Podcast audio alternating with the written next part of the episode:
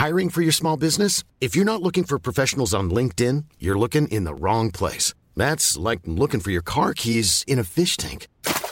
LinkedIn helps you hire professionals you can't find anywhere else, even those who aren't actively searching for a new job but might be open to the perfect role. In a given month, over 70% of LinkedIn users don't even visit other leading job sites. So start looking in the right place. With LinkedIn, you can hire professionals like a professional. Post your free job on linkedin.com slash people today.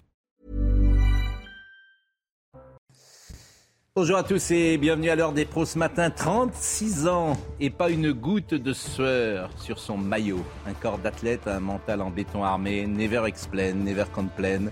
Djokovic contre le reste du monde, sur le cours comme à la ville, quand il refuse le vaccin anti-Covid et subit l'opprobre des bien-pensants. Il a remporté 23 tournois du Grand Chelem, record absolu, quand aucun Français n'a gagné ni l'Open d'Australie, ni Roland Garros, ni Wimbledon, ni l'US Open depuis 1983. Djokovic a gagné trois fois à Melbourne, à Paris, à Londres et à New York.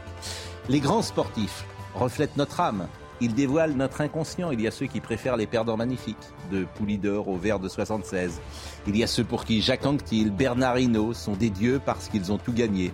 Il y a les dandys, les esthètes, les sensibles, qui toujours choisiront la beauté du geste à la victoire du bûcheron. Dis-moi quel sportif tu aimes, je te dirai qui tu es. Djokovic est un hybride, un artiste, un cyborg. Nourieff chez Robocop. Une chose est sûre, Djokovic est un géant. Il est 9h. Bonjour Pascal, bonjour à tous. 500 migrants squattent depuis quelque temps une école désaffectée dans le 16e arrondissement de Paris, rue Erlanger. Principalement originaires d'Afrique de l'Ouest, ces migrants seront fixés sur leur sort. Ce sera aujourd'hui. Une décision de justice doit être rendue. Ils pourraient être expulsés puis relogés. Une heure de sensibilisation sur le harcèlement va être mise en place. Tous les collégiens de France devront la suivre. Ce sera cette semaine, un mois après le suicide de l'INSEE. Le ministre de l'Éducation nationale, Papendiaï, a promis de lutter contre ce fléau. Le gouvernement a annoncé la semaine dernière que la lutte contre le harcèlement serait la priorité absolue de la rentrée 2023. Enfin, en 24 heures du Mans, Ferrari a fait un retour fracassant après plus de 50 ans d'absence. L'écurie italienne s'est imposée dans la catégorie Rennes face à Toyota. Ferrari remporte son dixième sacre au Mans. 300 000 spectateurs étaient présents sur le circuit hier. Dis-moi quel sportif tu es, je te dirai. Euh, tu aimes, je te dirai qui tu es. Et puis également, euh, je ne sais pas si hier soir vous avez vu ce documentaire extraordinaire sur McEnroe. Et, et, et c'est très intéressant aussi parce qu'il euh, dit le tennis c'est un sport de tueur. Je salue Georges Fenech, Gérard Leclerc, Philippe Bilger, Nathan Dever, euh, notre ami Gauthier Lebret, et puis euh, la jeune maman que vous êtes, Noémie Schulz, parce que vous avez deux enfants, sport individuel ou sport collectif? Voilà une vraie question. Voilà, mais une question essentielle essentielle de la vie. Qu'est-ce qu'il faut faire faire à son enfant? J'ai écouté McEnroe hier, mais c'est sport de tueur, dit-il, et il dit aussi euh, qu'il n'a jamais été heureux en gagnant. Jamais d'émotion positive en gagnant. Absolument sidérant. Et c'est le plus grand champion de, tous les temps. Donc sport collectif ou sport individuel? Plutôt individuel, euh, la danse, euh, pas des sportives. Ah oui, mais c'est la, la compétition. T'es seul au monde quand t'es un quand tu es un, tennisman. Euh, tout va bien Non, j'ai l'impression que ah, j'ai l'impression d'avoir. Vous, avez le droit de parler. Hein, c'est, vous, avez des abîmes de réflexion d'un coup, euh, Pascal, et on est en train. Ah, vous nous faites de moi. vous voulez dire que j'enfile des perles Mais pas du tout. Je trouve que c'est passionnant d'aborder les les problèmes sportifs. Moi, ah, vous, par exemple, vous faisiez plutôt un sport individuel individuel. Oui, mais ça m'étonne pas. Absurdement, j'ai toujours détesté le collectif. Bah, ça oui, ça, ça m'étonne pas. Et même si euh, il y a une fraternité dans le collectif, quand j'étais beaucoup plus jeune, le foot, le handball, le handball, le, handball, absolument. Et mais j'aime mieux le euh, l'individuel où on est totalement responsable et de ses réussites et de ses échecs. On n'impute pas euh, le désastre à d'autres. Oui, et où on est en compétition avec soi-même. C'est ça quand même une des différences, me semble-t-il. Ouais. Bon, euh, on parlera de China, on en a assez peu parlé, hein, mais euh, effectivement. On en a peu parlé, honnêtement, parce qu'il y a eu l'attaque d'Annecy euh, concomitamment. Sinon, c'était. Mais c'est vrai que le, de couvrir, le verdict peut surprendre. Bon, simplement, je voudrais qu'on parle d'Annecy, parce que parlez-moi d'amour. Voilà, on chante. Voilà, il y a deux manières de voir les choses. Et la cérémonie d'hier, évidemment qu'elle peut faire réagir. Bon, puisque c'est un problème majeur et le maire qui est Europe Écologie du, Les Verts est sur un terrain de, j'allais dire, de bisounours. Mais euh, on va l'écouter. Après, on fait une fresque, on chante par les mois d'amour. Est-ce que c'est les bonnes solutions? Est-ce que c'est ça qu'on attend ou pas d'un homme politique?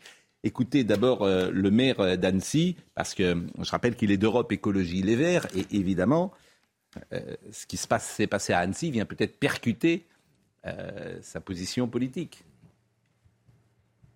C'est un signe fort d'union et de solidarité que de celui de nous retrouver tous ensemble ici pour ce rassemblement citoyen.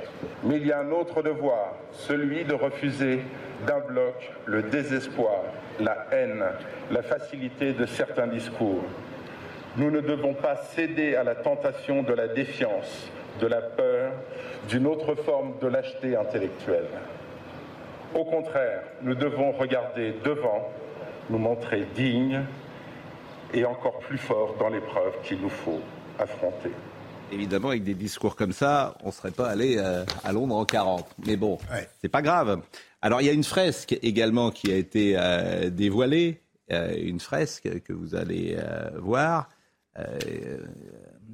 C'est intéressant aussi. le maire ne veut pas céder à la défiance, donc on fait une petite fresque. Et puis, et puis, il y a effectivement cette chanson qui est venue hier.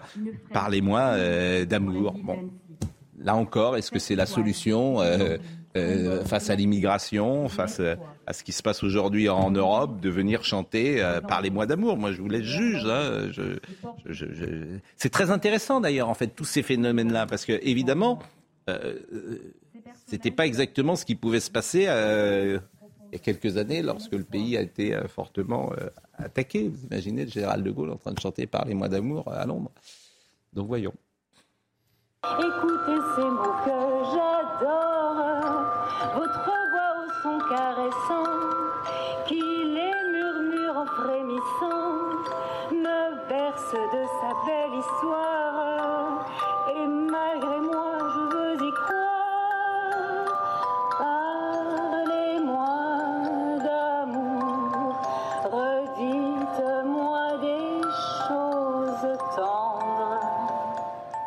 moi j'ai rien contre ces gens, je trouve ça grotesque. Moi aussi. Et ça m'agace. Voilà. Mais, Mais, je pense que ça agace en fait tout le monde, sauf les gens, les politiques. ça les amuse manifestement. En même temps, Pascal, il est clair que de l'humanisme sans action, c'est du vent.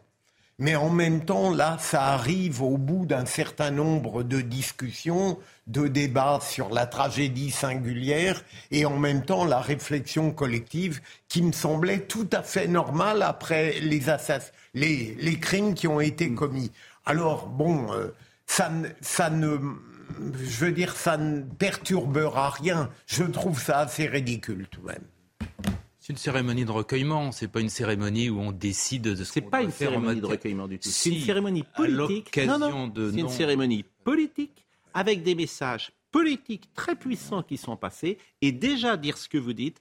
Ce que vous dites là, c'est évacuer le problème. Mais pas du tout. pas une cérémonie de recueillement. Il y, a, des temps pour tout. Il y a un temps, bien évidemment, qu'il faudrait, qu'il faut traiter.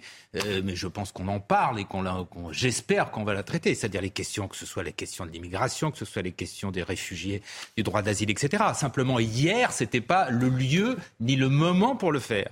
Moi, j'ai été beaucoup plus choqué par d'autres choses qu'on a entendues ou qu'on a constatées à la suite de ces attaques absolument épouvantables. Je veux dire, quand vous savez qu'il y a des milliers de gens qui sont allés sur les réseaux sociaux pour récupérer les images des enfants qui se font, euh, qui se font euh, assassiner, poignarder, et ensuite pour eux-mêmes, pour les relayer sur les réseaux sociaux, là, je pense que c'est grave. Quand j'entends des politiques, avant même qu'on sache ce qui se passe, on dit des choses comme l'immigration tue. Dans le cas précis, c'est pas l'immigration qui tue, c'était pas un immigré, c'est pas un immigré français. Alors tout ça ne veut pas dire, au contraire, je le répète, je le redis, qu'il faut pas traiter ces sujets. Bien sûr qu'il faut les traiter. C'est pas l'immigration, c'est quoi alors Oui, si c'est pas l'immigration, c'est quoi C'est un réfugié, c'est un réfugié demandeur d'asile en Suède, dont d'ailleurs la demande d'asile a été refusée en France. En retard. En, Nathan en, Bon, donc euh, ça veut pas dire. Une fois que j'ai dit ça, j'ai pas bien évidemment clos les L'immigré n'est pas un immigré. Je vous assure, en fait, vous me fascinez tous. C'est pas, c'est pas un immigré. Mais c'est il vient de Syrie, mais c'est pas un immigré pour Gérard Leclerc. Il y a, il y a deux choses. Ça devient sidérant en fait. qui le dit, il y a deux choses. Mais enfin, C'est il un était en. Syrie, Vous est- avez, vous avez le droit d'asile est quelque chose qui n'est pas exactement la même chose que Ah, l'immigration. un, ah oui, c'est pas un immigré. C'est deux choses différentes. non, bah oui. D'ailleurs, la preuve, c'est qu'on les, on les, on les, Non, si je peux dire, on les catégorie, on les classifie dans deux choses différentes. Vous avez les immigrés et les, réfugiés du droit d'asile, qui d'ailleurs souvent n'ont pas le droit euh, et sont et doivent être. Gérard a dit une belle phrase de l'Ecclésiaste, il y a un temps pour tout. Et me semble-t-il, il ne faut pas aller en la matière plus vite que la musique. C'est-à-dire que là, il y a eu un drame euh, qui a saisi, qui a choqué tout le monde. Il y a pour, à l'heure actuelle, il y a encore très très peu d'informations sur ce drame. Le, le- le- le suspect n'a à peine, à peine parlé en, en garde à vue. Il y a beaucoup plus de zones d'ombre que d'informations qui sont, qui sont claires. Donc, si vous voulez, me semble-t-il, on ne peut pas dépasser pour l'instant l'émotion. Et ensuite, on verra au fil de l'enquête, à mesure qu'il y aura des informations qui se préciseront. Là, pour l'instant, les informations qu'on a, elles vont dans tous les sens, elles Nathan, sont disparates. Sauf, Nathan, que ce que je conteste, c'est qu'hier, c'est une cérémonie politique. C'est ça que je conteste dans votre sûr. raisonnement. S'il n'y avait rien, je pourrais dire d'accord, mais ces gens parlent et font passer des messages. Ne soyez pas dupes. Oui. Parlez-moi d'amour, c'est un message politique. Mais par exemple- c'est pas du tout du recueillement. Mais après le, désolé de vous le dire. Après le Bataclan, quand il y avait eu cette cérémonie aux Invalides avec la chanson euh, Quand on n'a que l'amour, c'était Oui. aux, Invalides après le Bataclan. Oui. Ça avait été un moment de- de- d'émotion, Oui. d'unité, de recueillement. Ensuite, évidemment, qu'il y avait peut-être un message politique derrière, mais je pense que ça a apporté quelque chose d'important pour le pays, que après ce traumatisme beaucoup plus, enfin encore plus terrible qui, qui avait été le Bataclan, qu'on puisse avoir une chanson Alors, qui nous dise sauf, parlons d'amour. Sauf, sauf que le Bataclan, c'est quelle année? 2015, oui. 2015, qu'on est en 2023, et qu'en fait, moi, j'en ai marre maintenant. En fait, j'en ai marre des. euh, Il y a la chanson, on avait reçu un jour Barbelivien qui avait fait cette chanson. On va mettre des nounours euh, et on va mettre euh, des, des- des- Maintenant, ça, voilà, ça y est. Pour moi, ça y est, ça va maintenant. Et parce Les nounours, les euh, comment dire, Les les, bougies. petites bougies, etc. Ça va. Ah, que ce soit la seule C'est réaction. tout ce que je veux vous Euh, dire. mais, mais ça me C'est semble tout ce que je important veux quand dire. même qu'il y ait Donc ce on n'est plus dans la même époque. Oui, Donc mais- ça, ça produit chez moi une forme d'agacement. Et comme le maire, il est Europe, écologie, les Verts, et que tout son discours est politique, mais personne ne le dit. Parce qu'effectivement, c'est la bonne politique dans l'espace médiatique. Ne nous laissons pas aller à la barbarie, etc. Ça, c'est ce qu'il faut entendre dans l'espace. euh, Mais c'est un message politique. Et, venez pas nous dire qu'on est re- dans le recueillement. Parce que lui, il fait passer d'autres messages. C'est tout ce que je dis. Et en parlant de politique, est-ce que vous avez vu le silence de la gauche sur Henri, le Oui, héros bah. sac à dos et même le procès en extrême droitisation qu'on lui a fait. Et sur C'est-à-dire les- que cet homme sauve des enfants et on l'extrême droitise et la gauche est complètement silencieuse parce que c'est pas un héros qui colle à leur euh, Et je ne parle même pas des complotistes qui expliquent sur les réseaux le déchaînement des complotistes qui expliquent que Henri n'est peut-être pas Henri, etc. Ce week-end, Je peux dire encore- sur Henri. Ceux qui étaient dans ce moment de recueillement, bon, comme on voudra, euh, Mm. ils n'ont pas fait que chanter par les mois d'amour. Mm. Ils ont aussi entonné la Marseillaise. Oui. Non Oui, Oui, d'accord. Mais ça vous Non, étonne mais- pas, ça? Bah, Pourquoi on entonne la Marseillaise pour une affaire criminelle? Vous aviez déjà vu ça? Non. Parce que, confusément, les gens ressentent une chose. C'est encore une fois un immigré, qui soit en situation régulière ou pas, qui attaque sur le sol français des innocents. Et confusément, ils ont chanté euh, Allons enfants de la patrie. J'ai jamais entendu la Marseillaise dans une affaire en tout criminelle. cas, Gérard, votre petite ça, phrase. ça montre bien qu'il y a, qu'il y a ce sentiment que le pays doit que être le protégé. pays est attaqué. Gérard, Gé- en tout cas, Gérard, là, vous avez, Mais non, vous avez pulvérisé, vous avez, vous, avez mis plus immigré, loin les limites, puisque immigré. vous avez dit, c'est d'abord c'est pas un immigré. Oui, mais c'est quand même un immigré. Oui. Dans les, dans classifications du ministère Vous de l'Intérieur, il y a vous serez d'accord qu'il y a l'immigration Bon. et les réfugiés. il y a c'est différentes. évident. Dire que c'est Thomas pas un Bonnet. immigré, Non, Et mais- ce serait un immigré s'il était rentré, et s'il avait été euh, d'une façon ou d'une autre, soit accepté, soit rejeté comme immigré. Voilà. Mais c'est Non, pas non, le mais- cas. Il est il a été, sa demande a été Gérard, comme, de- comme réfugié de droit d'asile. Gérard, Gérard. Ah oui. Bon, je vous dis, Ah vous oui. avez pu, vous avez poussé les limites encore plus loin. Un Syrien qui vient en Suède n'est pas un immigré. Non, mais ça, Ah, vous comprenez bien ce que je veux dire. Vous Ah, faire j'ai bien compris. comprendre. J'ai bien compris. Je dis simplement qu'il Thomas Bonnet est avec nous. quand on parle des En direct d'Annecy. compris. Thomas Bonnet en direct d'Annecy. Je voulais qu'on ait des nouvelles euh, des enfants. Parce que les enfants euh, sont hors de danger et c'est quand même l'essentiel. Absolument, les nouvelles sont plutôt rassurantes euh, ces dernières heures, puisque le pronostic vital des six personnes qui ont été euh, blessées ici euh, n'est plus engagé. On pense notamment aux quatre très jeunes enfants qui étaient en urgence absolue, qui ont été opérés, qui se trouvent toujours à l'hôpital. Trois d'entre eux sont à Grenoble, et puis la jeune fille néerlandaise de 22 mois, et elle, traitée à l'hôpital de Genève. Alors concernant l'assaillant, lui, vous le savez, il a été mis en examen, placé en détention provisoire. Il se trouve désormais au centre pénitentiaire d'Eton, c'est à une quarantaine de kilomètres d'Annecy, dans une cellule à l'isolement, une pièce spéciale où tout est fait pour éviter que le détenu euh, se suicide. Il y a également un système de surveillance euh, renforcé avec des caméras et des rondes euh, plus fréquentes de la part des surveillants pénitentiaires. On rappelle que le suspect est resté muet depuis son interpellation, muet devant les enquêteurs, muet face au juge d'instruction, ce qui complique évidemment les investigations. Je rappelle aussi que pour tentative d'assassinat et rébellion avec arme, il encourt la réclusion criminelle à perpétuité. Justement, on va voir euh, ce qui s'est passé euh, peut-être en garde à vue avec euh, le sujet de Sarah Fenzari. Depuis son interpellation, Abdelmazi H n'a donné aucune explication. Son comportement, en revanche, questionne. Depuis jeudi, il fait obstruction à la garde à vue, notamment en se roulant par terre. Une attitude et une santé psychique qui interrogent les enquêteurs, qui ont fait savoir que l'homme n'avait pas d'antécédents psychiatriques connus. Mais déceler un problème psychologique n'est pas simple. Comment peut-on décrire si quelqu'un euh, est un déséquilibré ou pas? Ça doit venir soit de la personne elle-même, soit c'est, ça peut être à la demande euh, de ses proches. Selon la mère du suspect, il souffrait d'une grave dépression et ses échecs pour obtenir un passeport suédois avaient aggravé son état le mis en cause de l'attaque d'Annecy a été mis en examen pour tentative d'assassinat et rébellion avec arme, puis placé en détention provisoire. Manifestement, alors je salue Florian Bachelier que vous avez longtemps euh, connu, euh, qui venait nous voir de, temps en temps ici, qui dit c'est juste un statut juridique d'immigration, euh, l'asile d'immigration. Donc c'est un immigré, mais, mais par définition c'est un immigré puisqu'il n'est pas français. Je disais simplement, que, je disais simplement qu'il y a deux catégories. Oui, mais on a compris. Mais non, il y a deux catégories différentes. C'est pour ça que je disais ça. Il n'est pas, il est pas arrivé sur le sol comme beaucoup d'immigrés en France qui ont vraiment eux des immigrés. Non, mais il est arrivé, il est euh, comme deux catégories différentes. Voilà. Bon, il y a une seule, il y a une seule catégorie de victimes. C'est pas un français, mais on est dans. Bon, alors justement le débat sur l'immigration, parce que le grand débat, finalement, c'est vous plaît. Alors il y a deux poids, deux mesures, parce que parfois on sait à peine les choses que tout le monde surréagit, mais là manifestement, il ne faut pas trop réagir trop vite, délai de décence, bien évidemment. Bon. Alors même Elisabeth Borne, alors et d'ailleurs Elisabeth Borne, euh, Gauthier Lebret, où... Où ça en est? Oui. Un jour elle part, un jour elle reste. Ce matin dans le Parisien elle reste. Et la semaine dernière elle partait je me fiche du Parisien, si je veux dire, c'est vous qui êtes. mais non, mais ce que je veux dire, c'est que tout ça est très volatile. C'est compliqué d'avoir des informations consolidées. Évidemment qu'il y a des scénarios euh, qui tiennent la corde. Un remaniement avant le 14 juillet, avec. Vous voulez aller vers euh, les informations de Georges Fenech? Ah ouais, Oui, mes informations, moi, je les tiens de Gauthier Lebret. c'est moi qui ah vais raconter ça. Ah bon? Non, non, mais. je vous assure, Pascal, non, non, ne cherchez pas à me faire parler, je n'ai rien à dire. Rien. Non, non, mais je vous assure. Regarde, papa. Vous avez vu qu'il y a un nouveau nom qui circule Julien de Normandie. Non, celui-là, on le connaît depuis quelques jours. Franck Louvrier, maintenant. Franck Louvrier Franck Louvrier, ah maire de la Baule, un LR. Oui, non, mais non, si vous pouvez nous laisser le maire de la Baule euh, ah, tranquille, parce que franchement, il est, excellent, le maire de la Baule. Mais oui, mais... voilà, parce qu'un LR, évidemment, moi je pense que les LR ne sauveront jamais Sérieusement. Emmanuel Macron parce qu'il n'y aurait pas suffisamment de LR pour, pour, suivre le président et on a bien vu qu'ils n'étaient pas fiables du tout. Mais euh, donc voilà. Donc l'ouvrier, il a toutes les qualités.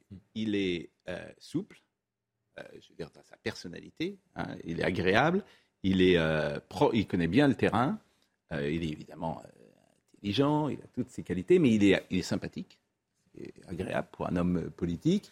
Euh, et il, a été de programmatique entre les LR et les Simplement, Il a été un grand professionnel. Et, la question, c'est combien de LR peut-il emporter avec lui? C'est ça toute la question. Est-ce qu'il y aurait suffisamment de LR pour faire une majorité Il a une proximité avec euh, Nicolas Sarkozy, quand même, qui n'échappera à personne. Et s'il était nommé, ça sera un signe politique. Mais je ne suis pas sûr euh, que. D'abord, je suis pas sûr que ce serait pas absurde en même temps. On peut l'appeler, hein bah, On peut. on peut. Ah, bah, tiens, très bonne idée. Très bonne idée. On l'appelle. Ah ben on l'appelle. On, va voir s'il il nous écoute peut-être dans sa mairie de la Baule. Non mais et puis c'est un excellent maire de, de la Baule. Bon, l'immigration. Écoutons Elisabeth Borne parce que c'est vraiment c'est pas le moment. Faut pas, faut pas parler de ça. chanter, c'est là, chanter. procès en récupération. Les mois d'amour, on va pas récupérer. Ah, vous avez un autre nom à nous donner d'ailleurs ou pas? Il y a des noms qui circulent. Hein. Moi, oui, mais j'écoute ce que je lis. Après, arrêtez. Vous m'avez dit que vous saviez l'autre jour euh, dans le petit dans le petit salon. M'avez dit, je sais, ils ont stoppé. Je sais, je sais. Voilà, vous savez. Mais il n'y en a que deux qui le savent, c'est-à-dire le président. Et celui qui vous l'a dit. il vous a pris, il a pris son téléphone le soir. Il a dit, Georges, je vais être Premier ministre. Mais dites-nous un nom. Mais je ne sais pas, je vous assure, Pascal. Moi, ce que je pense, c'est que le projet de loi d'immigration va être déterminant. Oui, d'accord. le prochain. Alors, Elisabeth Borne hier. Elisabeth Borne hier. Je ne sais pas si ça m'a surpris. En tout cas, vous voyez, je pense qu'on a encore un temps d'émotion. Et je pense que vouloir tirer des enseignements généraux sur un fait alors que l'enquête vient à peine de démarrer, je pense que ça n'est pas forcément la bonne méthode. Ce qui est très clair, c'est que on a d'une part ce drame épouvantable.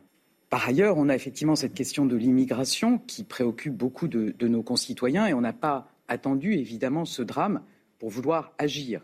Bah, si, justement, parce que là, on, on attend encore l'action. Bon, mais François Bayrou, alors François Bayrou hier a une révélation. Hein, il a découvert le Pérou à Orléans. Franchement, c'est magnifique ce qui s'est passé. Voilà un homme quand même qui est en place depuis combien de temps dans la vie politique? 40 ans. 40 ans. C'est formidable d'écouter. Parce qu'il y a un moment où il pourrait dire, bon, bah, écoute, ça va, je, voilà, je vais à Pau, j'ai pas réussi mon truc. Euh, bon. Il est insubmersible. Oui, mais euh, pourquoi? Hmm. Pour lui. Parce que ce qu'il fait manifestement, c'est pas très efficace. Alors écoutons euh, M. Bayrou sur ce sujet, parce qu'il a une révélation sur la cause de tous ces événements. On a parlé d'immigration, euh, on a parlé de, pression extérieure, on a, euh, de l'Europe. Moi, je vais vous dire ce que je crois. Les problèmes du pays, ils ne viennent pas de l'extérieur. Ils ne viennent pas de l'immigration. Ils ne viennent pas de l'Europe. Ils ne viennent pas euh, des déséquilibres planétaires. Ils viennent de l'impuissance à régler ces problèmes. Les problèmes du pays, ils viennent de l'intérieur. C'est parce que depuis des décennies, nous n'avons pas été capables de redresser notre éducation nationale. Nous n'avons pas été capables de retrouver les chemins de la production.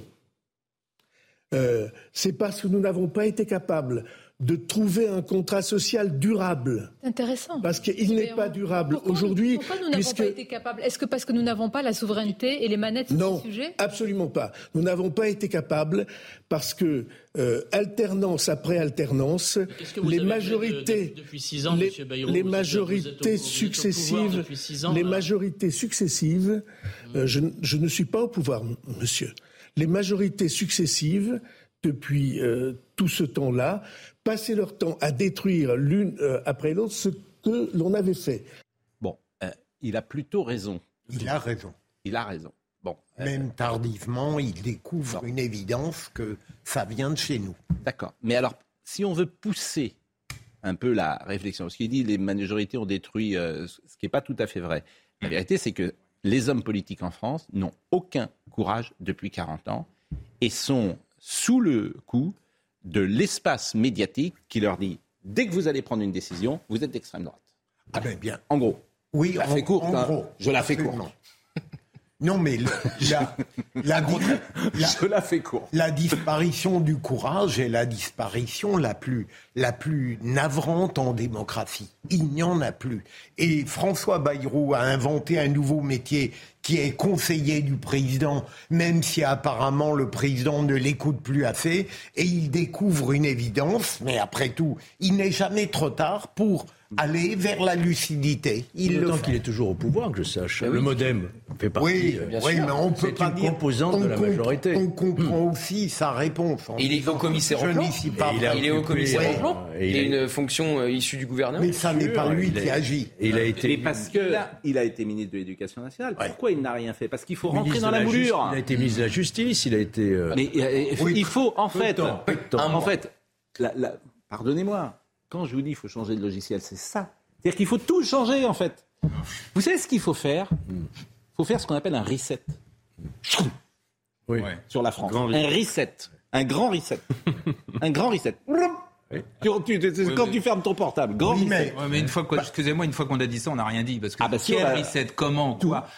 Moi, ce que dit Bayrou, je pense que sur le fond, il a raison. C'est vrai qu'il y a beaucoup de grandes réformes qui n'ont pas été faites. Mais il dit la même chose. Mais pourquoi n'ont-elles pas été faites il y a Non, il y a pas du tout. Il y a aussi le fait que dans ce pays, si vous essayez de bouger quelque chose d'un millimètre, c'est la révolution. Eh ben, ça, Regardez, je prends deux exemples. Regardez le mariage pour tous, qui est passé dans tous les pays européens comme une lettre à la poste, y compris par des gouvernements conservateurs. Je prends Boris Johnson en, en, Grande. Rappelez-vous ce que ça a été en France. Rappelez-vous ce que ça a été en France. Pareil pour le Pax qui aujourd'hui remettrait le Pax en question.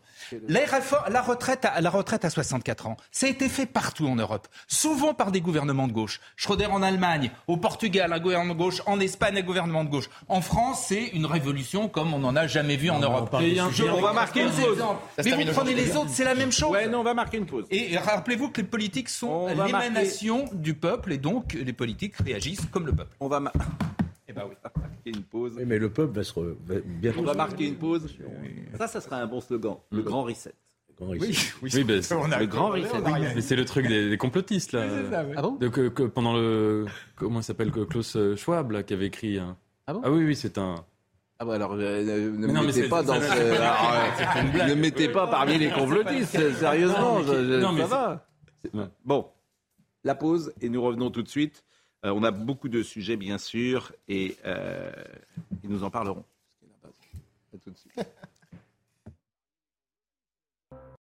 Audrey Berthaud est là, tout de rose vêtue. Près de Nantes, environ 1000 personnes ont manifesté hier contre l'utilisation intensive du sable et de l'eau. Plusieurs collectifs ont mené euh, l'action, dont euh, les soulèvements de la terre que Gérald Darmanin veut d'ailleurs dissoudre. Dans une serre, vous le voyez, euh, des bâches plastiques ont été enlevées, des tuyaux arrachés. Une exploitation de muguet a également été détruite. La lutte contre les déserts médicaux en France continue. Un texte de la majorité présidentielle arrive dans l'hémicycle aujourd'hui. La proposition de loi entend accroître la participation des établissements de santé à la permanence des soins ainsi, les cliniques privées, par exemple, seront davantage mises à contribution pour assurer les urgences. Et puis, regardez euh, ces images très euh, émouvantes des quatre enfants euh, retrouvés sains et saufs après 40 jours passés dans la jungle amazonienne. J'ai faim, ma maman est morte, ont été les premiers mots de ces enfants. Les militaires les ont retrouvés vendredi dernier. La télévision publique colombienne a diffusé hier cette vidéo. Ils étaient portés disparus depuis le crash de leur avion. C'est ce que, intéressant ce que vous avez dit sur Nantes et soulèvement de la terre, parce que Johanna Roland, la célèbre maire euh, de Nantes, eh bien, figurez-vous que dans cette manifestation, elle n'y est pas allée, à soulèvement de la terre, mais en revanche, il y avait euh, le soutien d'un adjoint nantais. Il y avait également Julie Laernoès, qui est députée de la quatrième circonscription de Nantes et qui a été euh, longtemps adjointe de Johanna Roland. Bon, Madame Roland ne s'est pas désolidarisée manifestement de cette manifestation, en tout cas sur le Twitter, elle ne l'a pas dit, mais c'est intéressant de voir les passerelles qu'il y a entre la gauche et l'extrême gauche. Et l'illustration, moi je l'ai souvent dit ici, Johanna Roland, elle est tenue par euh, son, euh, sa majorité d'extrême gauche, au fond. Elle ne peut pas faire ce qu'elle euh, souhaite. Et c'est tant est qu'elle souhaite faire autrement. Mais c'est intéressant. un de ses adjoints y était, à soulèvement de la terre. Un de ses adjoints. Vous vous rendez compte si. Hein. Comment Vous avez à Sainte-Soline. Hein oui, bien sûr. Sainte-Soline. Donc, Marine Tondelier euh, pour une manifestation. Oui, mais Madame, Madame Roland et, Madame Roland parfois, je veux dire, moi j'avais cité également la maire de Rennes qui a des conférences euh, parfois la police tue. Elle est au premier rang avec euh, LFI, la police tue. On fait une, bah, évidemment, forcément.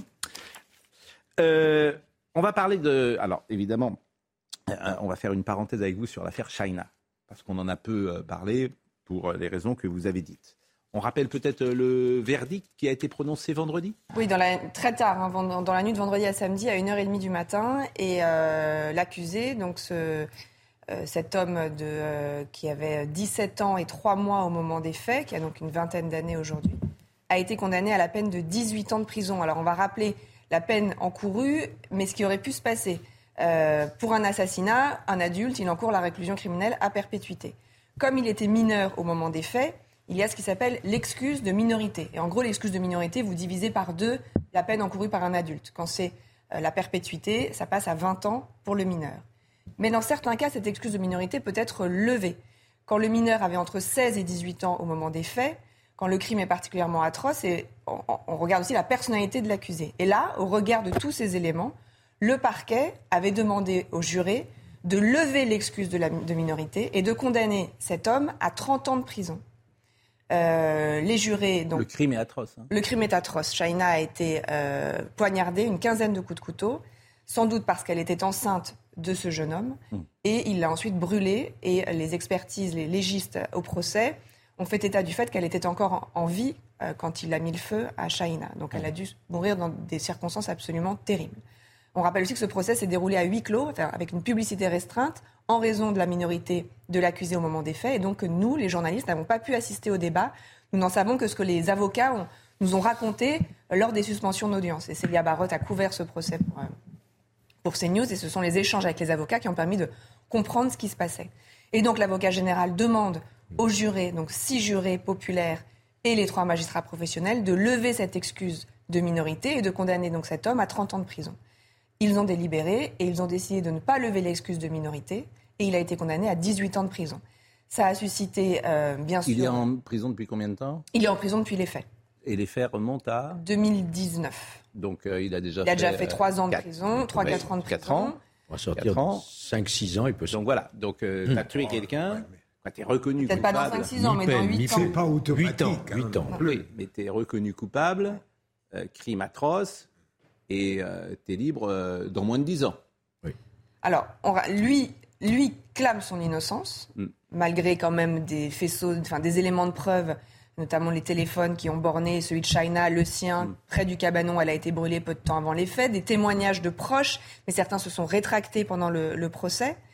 Euh, et vous avez donc un verdict, d'après ce que nous ont raconté les gens qui ont assisté. Vous avez un accusé qui hurle, qui, qui insulte les jurés en disant euh, c'est n'importe quoi, c'est une erreur judiciaire. Et vous avez le frère de Shaina qui fait un malaise parce que euh, pour lui, la peine est totalement insuffisante. c'est un juré populaire, on est d'accord. Un juré populaire. C'est pas un juré professionnel. Pour, euh, bon, donc c'est neuf jurés plus trois. Non, six jurés et trois juges. et parmi ces trois juges, vous avez un président de cour d'appel et deux assesseurs qui sont des juges pour enfants.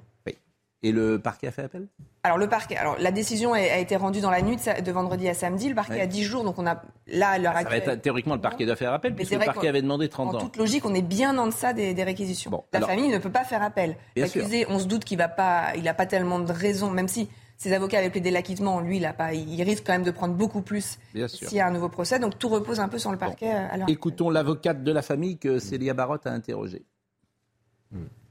C'est une famille extrêmement digne qui a gardé son calme pendant trois ans et demi, aussi parce que je leur disais que la justice euh, était suffisamment euh, intelligente pour, euh, pour percevoir ce qu'il fallait percevoir, et je constate que non.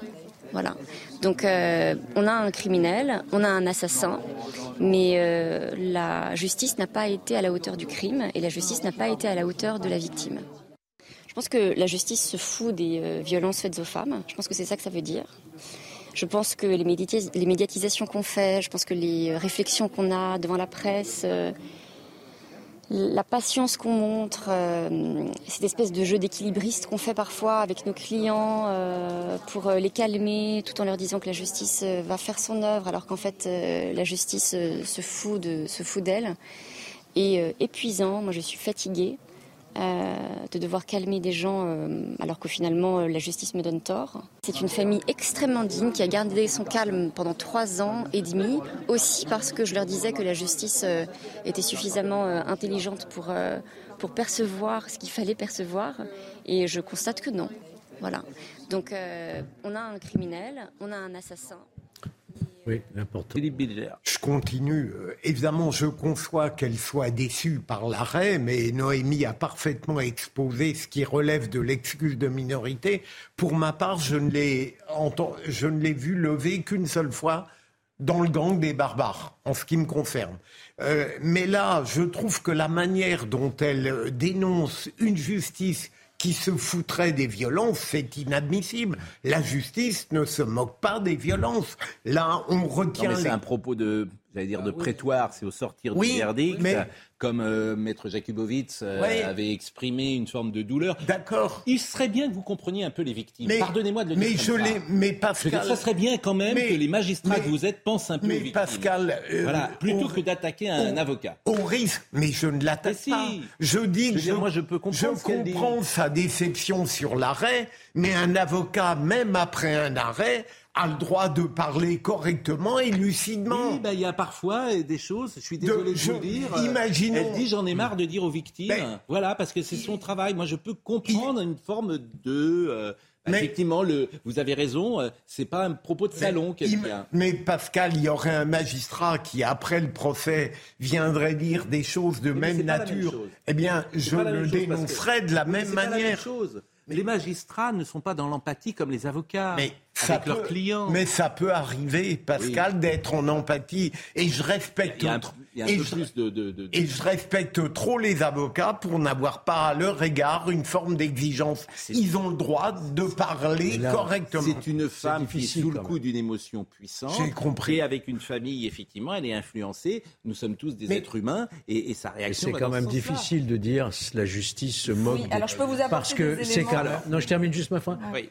C'est un jury populaire. hein. Mais c'est ce que j'allais dire. C'est un jury populaire. Oui, enfin, Là- les jurys populaires avec les trois présidents, on sait comment ça se passe. Non. faut, pas- Mais- faut mais arrêter non. aussi ça. Ouais. Le Mais- président, en gros, il fait Mais- ce qu'il veut. mais et c'est tout le- faux. Mais Mais- arrêtez. mais Pascal- Mais tous ceux qui sont mais- de passés. minorité, mais on peut, Pascal, on peut arrêtez. imaginer, sur l'excuse de minori- minorité, Vous on peut rigolez. imaginer que les magistrats... Parlez aux, aux jurés populaires. Mais, mais je l'ai fait durant plus de 20 ans. Vous, vous avez parlé à Ben, qui, mon cher Ah ben, Pascal je pense que quand vous êtes À quel jury, juré vous, devez influencer Euh, des gens qui ne savent de rien à rien, C'est- qui connaissent pas la justice. Vous, Vous- les avez pas influencés. Mais Pascal, vous êtes comme un, quelqu'un que j'aime beaucoup. Oui. Vous en êtes resté à une vision de la justice qui date. Vous possible. voyez, vous, ne- et, il me semble-t-il. Mais c'est hein. possible. Non, Parce que ça se passait comme ça question- avant, c'est ce que vous vouliez dire. Non, mais Bah, je veux dire, ça n'est les Ça c'était comme ça. Les présidents, Et mais, mais il y a une époque évidemment où les, où les magistrats influençaient de manière Et délétère. Ça n'est plus le cas. Je peux apporter Non, un bémol alors- quand même. Non, attendez. Non, Noémie, Noémie. Schultz. c'est mon tour. Noémie Schultz. Euh, sur l'excuse de minorité, on peut imaginer effectivement que peut-être là, les magistrats professionnels, dont le président et deux juges pour enfants, ont dû apporter un éclairage et peut-être pencher plutôt sur le fait de ne pas la lever. Vous l'avez dit, c'est très rare que cette excuse de minorité. Et cette avocate, je me suis entretenue avec elle hier au, au téléphone. Elle me dit c'est pas tant le quantum de la peine qui l'a qui, qui a, qui l'a choquée. Elle, c'est le fait qu'on n'ait pas levé l'excuse de minorité. Elle dit ce, ce, jeune homme, parce que c'était un jeune homme, il avait 17 ans et 3 mois, il était à 9 mois de la majorité, il a prémédité euh, son crime, il a donné rendez-vous à Shaina, il l'a poignardé, il a mis le feu. Elle ne comprend pas et la famille ne comprend pas. Et quand elle parle de la justice, elle parle de cette affaire-là. Shaina, on le rappelle, elle avait aussi, quand elle avait 13 ans, été agressée sexuellement. Elle a été frappée, Shaina.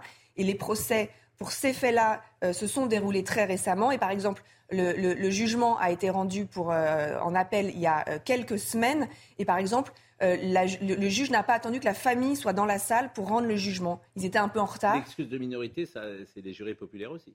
Bien sûr, c'est un vote, c'est un vote, mais, mais on peut peut-être penser que là, les juges pour enfants ont, ont, ont argumenté pour le fait de ne pas la lever, cette excuse. Bon, euh, vous vouliez dire quelque chose Je disais tout à l'heure, euh, Moi, de manière parle- provocatrice, en Non, disant je le vous président parle de ma veut. plus modeste expérience que celle de mon collègue Philippe Bilger. Mais il se trouve que j'ai été aussi avocat général d'assises et j'ai aussi été assesseur du, de la cour d'assises, c'est-à-dire que j'ai jugé moi-même. Oui. Mon expérience me fait dire que vous avez des présidents qui sont effectivement très respectueux des jurés, qui leur laissent délibérer. Et vous en avez d'autres, mon cher Philippe, j'en ai connu qui influencent, Oui, mais quand qui influencent effectivement par une forme très habile euh, le, le scrutin des. C'est vrai, ça existe. Ça dépend des personnalités. J'en ai connu, voyez-vous. Ah, évidemment. Mais je veux dire, l'important dans, dans ce qui va se passer maintenant, c'est est-ce que le parquet fera appel ou pas? Et, et comment ils influencent Mais, ça date aussi. Georges est très prudent. Ça date aussi, Georges, parce que lui, il est. Mais, mais Georges Oh. est Quand quelqu'un de très prudent. Mais vous, vous êtes un défenseur de la euh, justice. Mais vous avez raison, d'ailleurs. Euh, oui, Pascal. et vous avez raison. Je peux parler totalement librement. Moi, je ne Et moi, je parle pas librement? Si, Bon, mais, euh, mais, Vous voulez dire que moi, je parle de quelque chose que je mais connais non, pas, alors que vous mais, parlez la, quelque chose que mais vous la liberté et le savoir sont compatibles. Oui, enfin. Non, mais ce qui est sûr, c'est qu'aux États-Unis, vous avez des jurés qui délibèrent seuls. Voilà. Le Oui. magistrat se retire et n'est pas Ah présent. oui. Là, les magistrats sont présents. Et ça tient Bonne beaucoup remarque. à la personnalité. C'est-à-dire, parfois, vous avez des jurés où vous avez des, des, des jurés qui prennent un peu le, le lead, qui ont des, Ah, des opinions assez tranchées, Mais- et sans doute parfois des jurés Bon. qui sont un peu L'immigration. plus sur la retenue et, et les magistrats qui prennent plus de place. Mais là où L'immigration. Oui, pardon. Bon, l'immigration, revenons. Euh, donc, euh, le parquet va décider. On attend bien sûr la décision. C'est ça l'important. Euh, dans une interview euh, accordée samedi au Parisien, Eric Ciotti est revenu sur l'attaque d'Annecy et a évoqué l'immigration. Le président des LR demande solennellement à Emmanuel Macron de le recevoir concernant le volet immigration. Plus que jamais, l'actualité tragique d'Annecy l'a encore démontré. Nous avons besoin de rompre avec l'immobilisme en matière d'immigration même si Gérard Leclerc ne pense pas comme moi, a-t-il dit Non, il l'a pas dit. C'est moi qui le dis. Le chaos migratoire nous menace. Parler de faits. Mais je, non, mais euh, on va pas revenir, je vous ai taquiné. Oui, bien sûr, bien sûr, bien sûr, bien sûr. réfugiés et les nous sommes entravés par un cadre supranational européen et par une jurisprudence nationale qui reprend tous les poncifs de la gauche. C'est drôle parce que ça, d'autres le disent.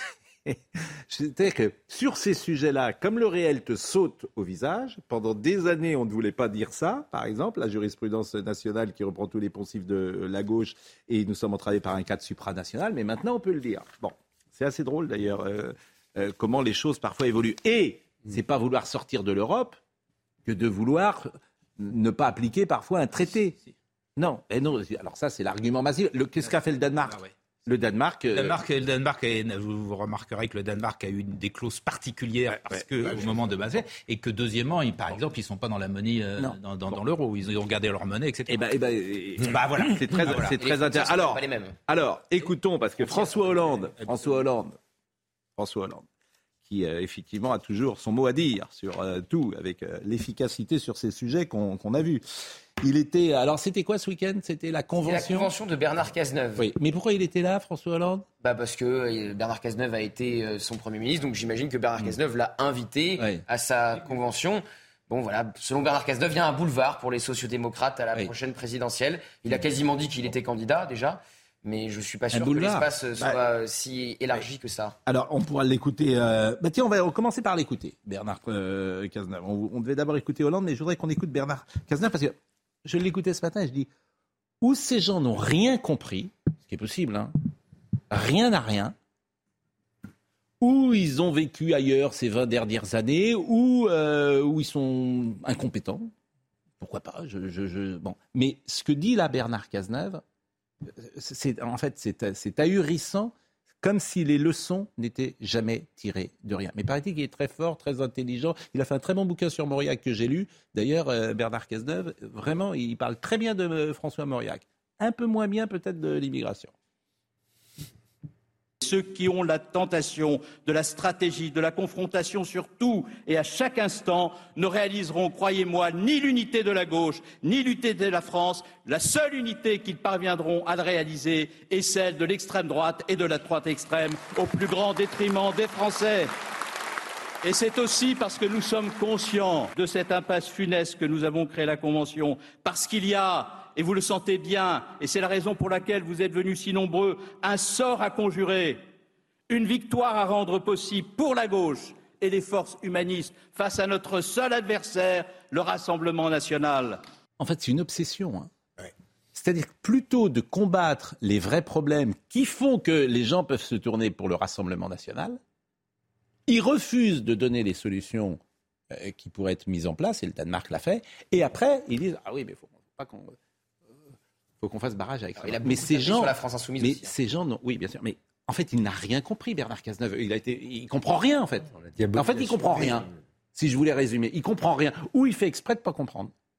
Mais il comprend simplement. Il faut bien voir que même lorsqu'à gauche, on a une vision très lucide du mal que fait l'extrême gauche et notamment euh, la NUPES sous l'influence délétère de LFI, il faut à chaque fois concéder au politiquement correct. Il faut dire, on a le droit de critiquer l'extrême gauche, mais il faut à chaque fois dire, ah, mais le danger principal, c'est l'extrême droite. Ils ne peuvent jamais être libres. Mais ce que je veux vous dire, c'est que attaquer le désordre migratoire, c'est pas d'être extrême droite ou d'être de droite. C'est ça, c'est ça où je ben comprends rien. C'est le cas. Ils ont un problème avec l'immigration. depuis 40 ans. Comme ils avaient un problème avec la sécurité. À part Ségolène Royal, d'ailleurs, c'est ça. C'est pas des thèmes de droite ou d'extrême droite, la sécurité ou l'immigration. Vous avez à moitié raison. Bah, Vous avez raison sur le thème. C'est vrai que la gauche a du mal à se saisir euh, de ces questions-là, que ce soit effectivement l'immigration ou l'insécurité. Mais vous ne pouvez pas dire non plus que c'est forcément les solutions proposées euh, par l'extrême droite à une partie de la droite qui sont forcément les bonnes. Je suis désolé. Mais on a le droit d'avoir d'autres solutions. Mais... On a le droit d'avoir d'autres idées. Mais sauf Gérard que depuis 40 ans, rien ne marche. Mais... Enfin, quand est-ce que vous allez Ça va entrer dans votre cerveau. depuis 40 ans, il y, a aussi eu la droite qui était au pouvoir, donc euh, c'est pas aussi des questions qui sont aussi simples que vous le dites. Mais je suis d'accord avec vous qu'il y a des, enfin, y a réformes. La droite. non, parce que à vous entendre, il y a que l'extrême droite qui aurait les solutions, mais, et les autres se tromperaient. Non, mais, je suis désolé. Mais ce n'est pas envisager de d'autres questions. Ce n'est pas dire immigration zéro c'est pas un thème d'extrême droite ou de droite. Ah, pour moi, l'immigration zéro, c'est un thème d'extrême droite. Oui, si, oui. Ah, pourquoi? Parce que c'est totalement absurde. Pourquoi? Parce qu'il n'y a aucun pays dans le monde qui a l'immigration zéro. C'est votre seul argument. Non. Parce qu'il n'y a aucun pays dans le monde. Je pense que c'est votre seul argument. Parce que c'est, oui, c'est intenable, c'est irréaliste. Et, et, en quoi c'est Oui, alors. On ne peut pas fermer complètement les frontières. Alors, je vous ai déjà dit d'ailleurs pour rigoler. Mais, mais, ça veut dire qu'on n'aurait plus de joueurs de football étrangers. Bon, je veux bien, hein, mais euh, ça va pas. Euh, vous avez compris qu'immigration zéro, c'est. Ah, euh, bah on accepte quelques étudiants, on accepte des vrais étudiants. On accepte quelques. Son talent, elle les mérite. On accepte quelques étudiants, on accepte évidemment l'asile avec des conditions drastiques des combattants de la liberté. Ben voilà. Bon, tel qu'avait défini le CNR, et bas non, vous savez très bien qu'il y a beaucoup de professions. Je suis eh ben, désolé. justement, demandez, eh ben aux producteurs de fruits et, eh ben légumes du Midi qui ne trouvent personne pour ramasser les, fruits. Demandez, allez voir sur les chantiers des travaux publics euh, si, on enlevait tous les immigrés, etc. Regardez dans les cuisines, etc.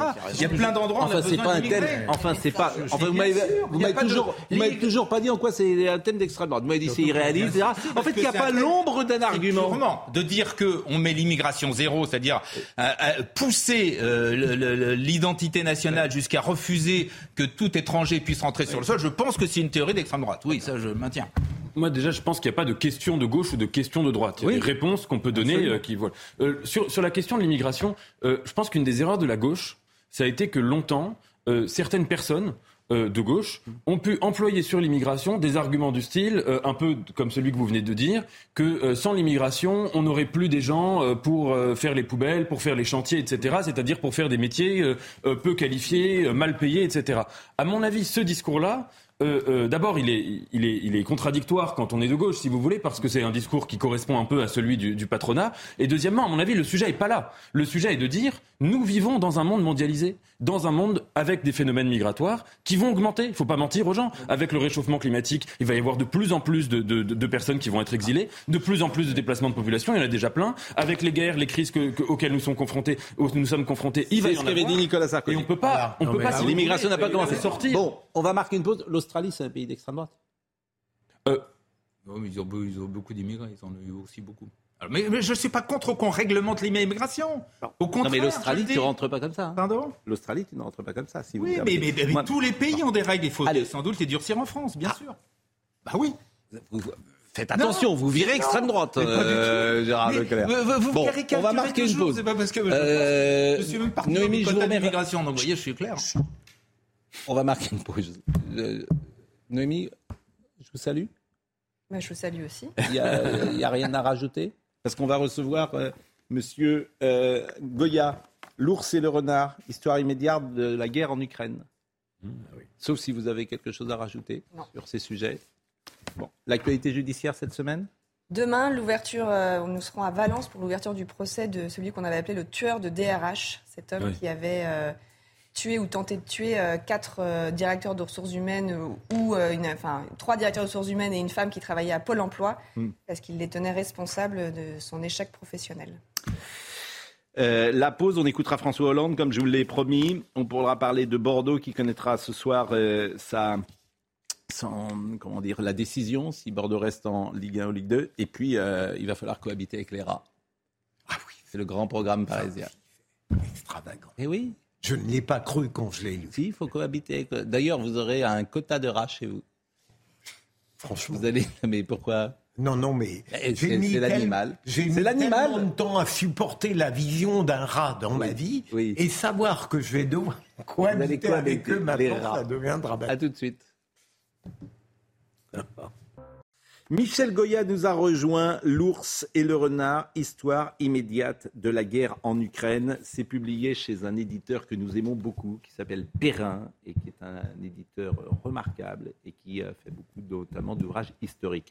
J'avais posé une question à notre ami euh, Vincent Hervouette l'année dernière, combien de temps cette guerre va, va durer Et il avait marqué un temps, et il avait dit, oh, des années avec toujours un peu d'ironie qui peut exister chez l'ami Vincent Hervouette. Je repose la même question. Combien de temps elle va durer, à votre avis, cette guerre? Euh, des années. des années, oui, bien sûr. Euh, en fait, elle était programmée pour durer des années, euh, quels que soient les résultats des premiers combats. Mm. on aurait euh, même si l'armée russe avait vaincu l'armée ukrainienne, euh, la guerre ne serait pas terminée pour autant. Ce sont les nations qui font la guerre, ce n'est pas les armées.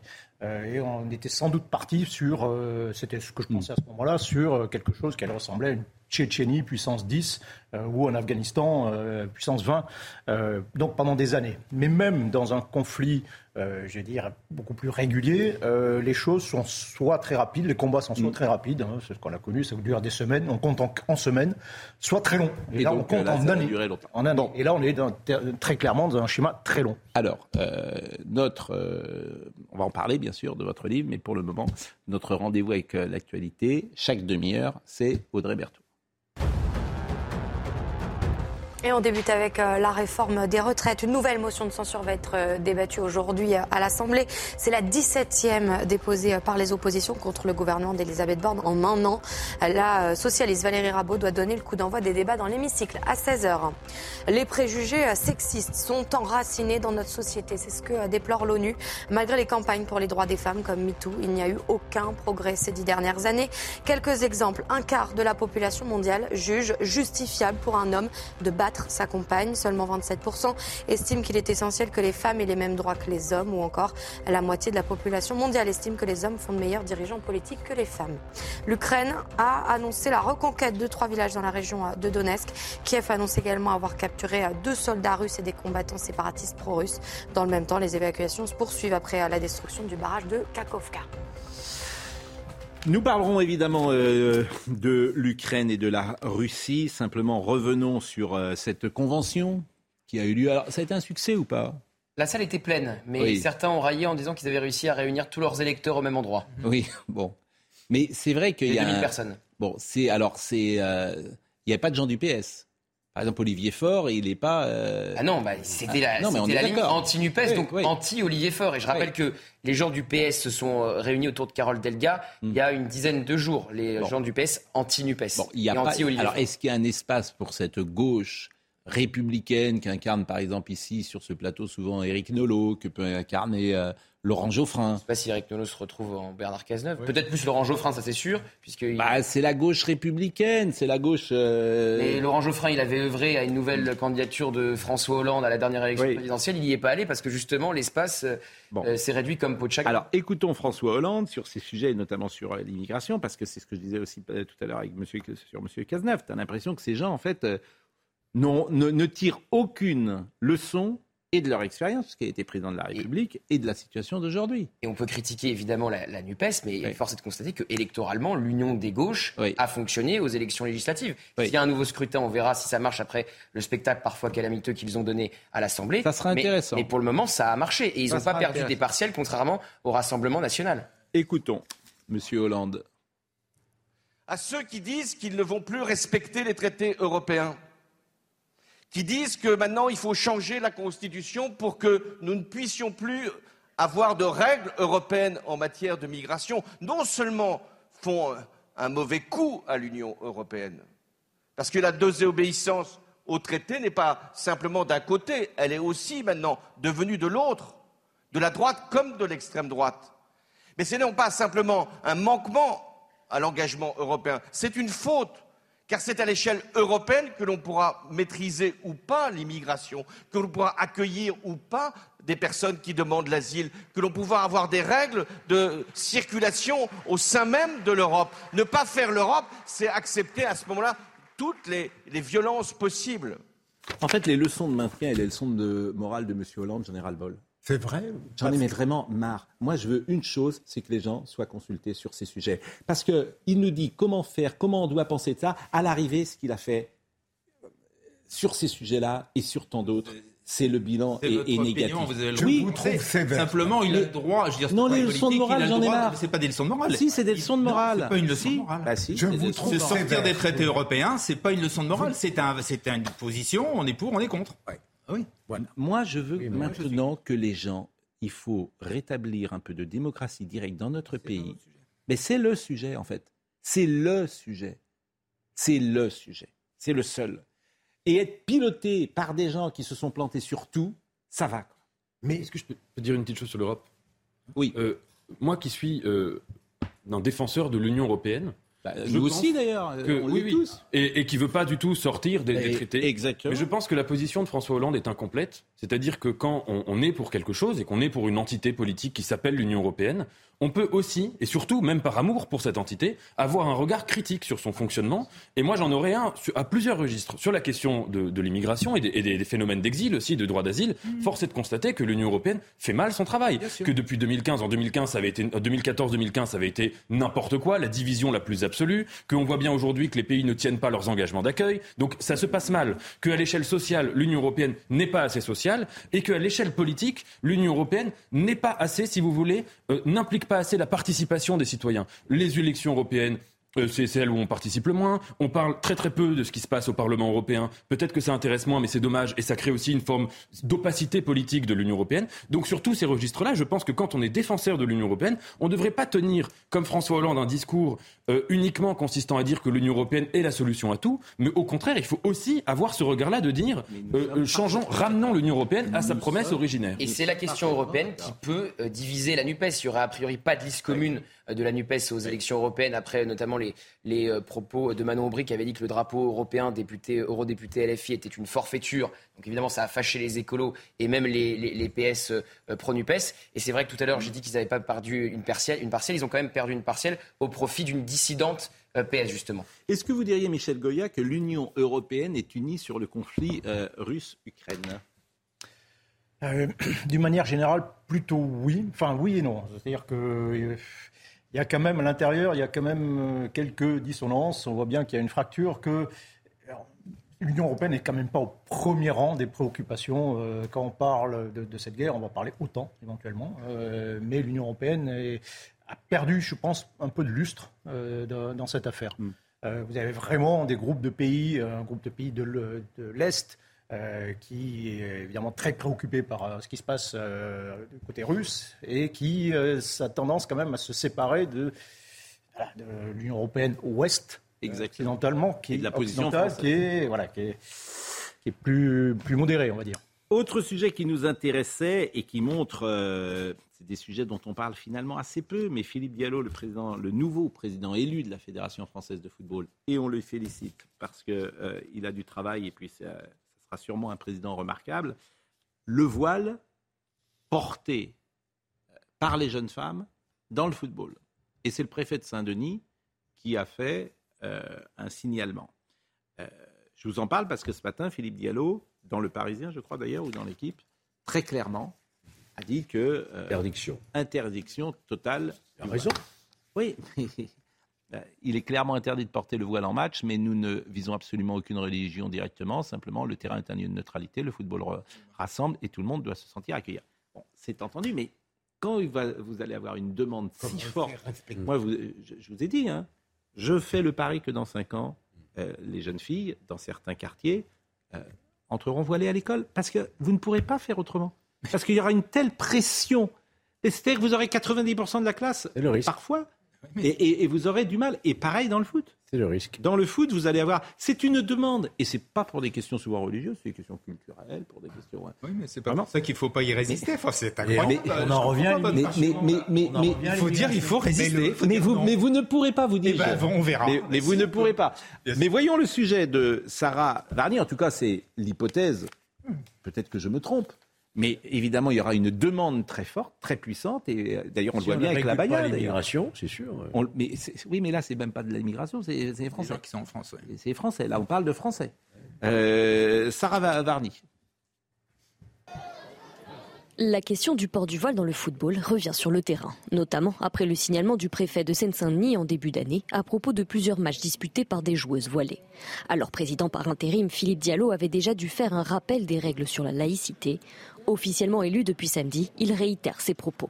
Des règles internationales bien précises qui régissent le monde du sport. Il faut savoir que les principes du sport euh, sont très clairs sur la question de la neutralité c'est-à-dire que, par exemple, la charte olympique comporte une règle 50 qui interdit toute expression politique, religieuse ou raciale dans le stade et que euh, les fédérations euh, sportives euh, olympiques non seulement ont leur propre règlement, mais doivent appliquer aussi les principes de la charte olympique. Même si la FIFA autorise de son côté le port du voile en compétition pour permettre notamment certains pays comme l'Iran d'y participer, pour tous les matchs et compétitions en France, le règlement de la Fédération française s'impose.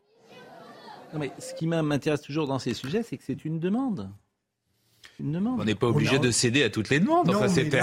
mais, Gérard, là où Pascal a raison, j'ai eu la chance d'entendre récemment quelqu'un qui est euh, à fond pour la laïcité et qui connaît bien ses problèmes. Il a dit on peut régler certaines situations singulières, mais à partir du moment où elles viennent en masse perturber le fonctionnement, on ne peut plus rien faire. Et c'est une évidence. C'est une évidence. Bah, vous le voyez bien, ça ne fait que la Baïa, on a eu ce sujet sur euh, la Baïa. Sur les, les, la loi qui a été votée sur les signes ostentatoires euh, à l'école, pour l'instant, on tient. Alors, il y, a des tentatives en permanence, mais il faut continuer à tenir. sur le sport, c'est pas Alors, sur ce qui se passe dans le football, parce que c'est aussi intéressant, les entraîneurs sont en danger. Tous les jours, il y a un, fait qui, va dans ce sens-là et qui montre la, ce qui se passe sur le terrain. Là aussi, une sorte de décivilisation. Il y a également, j'ai vu un drame du euh, voisinage dont on n'a pas parlé ce matin, mais dans le Finistère, il y a un homme qui a tiré sur une famille parce qu'il y avait du bruit dans, le voisinage. Enfin, une parcelle de terrain. Une parcelle de terrain. Je voulais simplement qu'on voit ce sujet qui m'a intéressé, le sujet d'Augustin Donadieu sur cet entraîneur qui a été agressé. Euh, pourquoi il est agressé? Par le père? Hmm d'un des joueurs parce que les parents sont persuadés d'avoir le futur Mbappé. Hmm. Et si l'entraîneur ne fait pas jouer euh, l'enfant qui a 6 ou 7 ans, le père en vient aux mains. Voilà aujourd'hui où on en est dans certaines euh, fédérations de, de sport. Regardez ce sujet. Ce devait être une journée de détection comme les autres. Jeudi, les enfants de 11 ans viennent de terminer leur exercice sur ce terrain du 10e arrondissement de Marseille. Frédéric, l'entraîneur bénévole, retourne à sa voiture. Et là, il arrive sur le côté, euh, je, suis dans le coffre, il arrive sur le côté, je ne vois pas arriver. Il me met un coup de tête à l'arcade et il me sort un couteau, mais un couteau de boucher qu'il appuie sur mon, avant-bras en me disant euh, Je vais te tuer, tu n'as pas pris mon fils, euh, tu as intérêt de prendre mon fils, tu vas mourir. Très rapidement, des parents dont une mère policière viennent séparer les deux hommes. Très peur, très choqué. jamais je pensais que dans, dans du football pour, pour des enfants, ça allait arriver. Le président du club constate une montée des violences sur les bords de terrain amateurs. Malheureusement, sans vouloir être alarmiste, mais moi c'est un phénomène que je dénonce déjà depuis une quinzaine d'années, ça va être de pire en pire. Moi j'ai vu des bagarres dans des catégories U6 dans la région marseillaise. Des bagarres U6, ça veut dire pour les novices en football, c'est des petits qui ont 5 ans et demi, 6 ans. C'est inacceptable. Inacceptable. Frédéric, l'entraîneur, a déjà retrouvé la pelouse. Lui et son président comptent bien poursuivre leur mission d'éducation des jeunes au travers des valeurs du football. Et moi, je retiens de ce sujet euh, le président qui dit ça va être de pire en pire. Alors tout ça, euh, évidemment, il va avoir des conséquences. Il y a plein de gens qui iront plus au football. Voilà. Euh, un type de population n'ira plus au football, ne mettra plus ses enfants au football. Et puis là, on est en plein sur du communautarisme qui se met en place aussi dans le sport. Il y aura le sport pour certains, le sport pour d'autres. On fera du foot ou du golf ou du tennis, etc. Très pessimiste, ça. Ah, je pense qu'on va vers cette société. Moi, je suis très pessimiste là-dessus. Je trouve très pessimiste. Ah oui, mais, bah, c'est en place déjà. Avec une grande lucidité, quoi. Ah, je pense que c'est fini. Oui. En fait, je pense qu'effectivement, c'est fini. C'est trop... En fait, il n'y a plus de solution. Vous êtes assez défaitiste, en fait. Oui, mais. Non, mais. Alors, au début, vous faisiez un grand. On ne peut pas se contenter de dire ça. Non, mais. mais, sauf, mais, mais comme personne. Rien à faire, on peut mais comme personne ne veut, comme personne ne veut faire Euh, changer de logiciel complètement. bah, il faut faire appliquer la loi, c'est même pas besoin Non, mais oui, mais c'est fini. Bah, ça fait 20 ans qu'on on le dit. Même si vous le pensez. Bah écoutez. Le tableau que vous brossez du- d'une société finalement où les gens vont vivre euh, entre eux, ça veut Oui, dire avec des entre eux. enclaves à tous les niveaux, En- social, bien sûr. euh, peut-être parfois communautaire, Cinéma, théâtre, vacances, idéologique. bien sûr.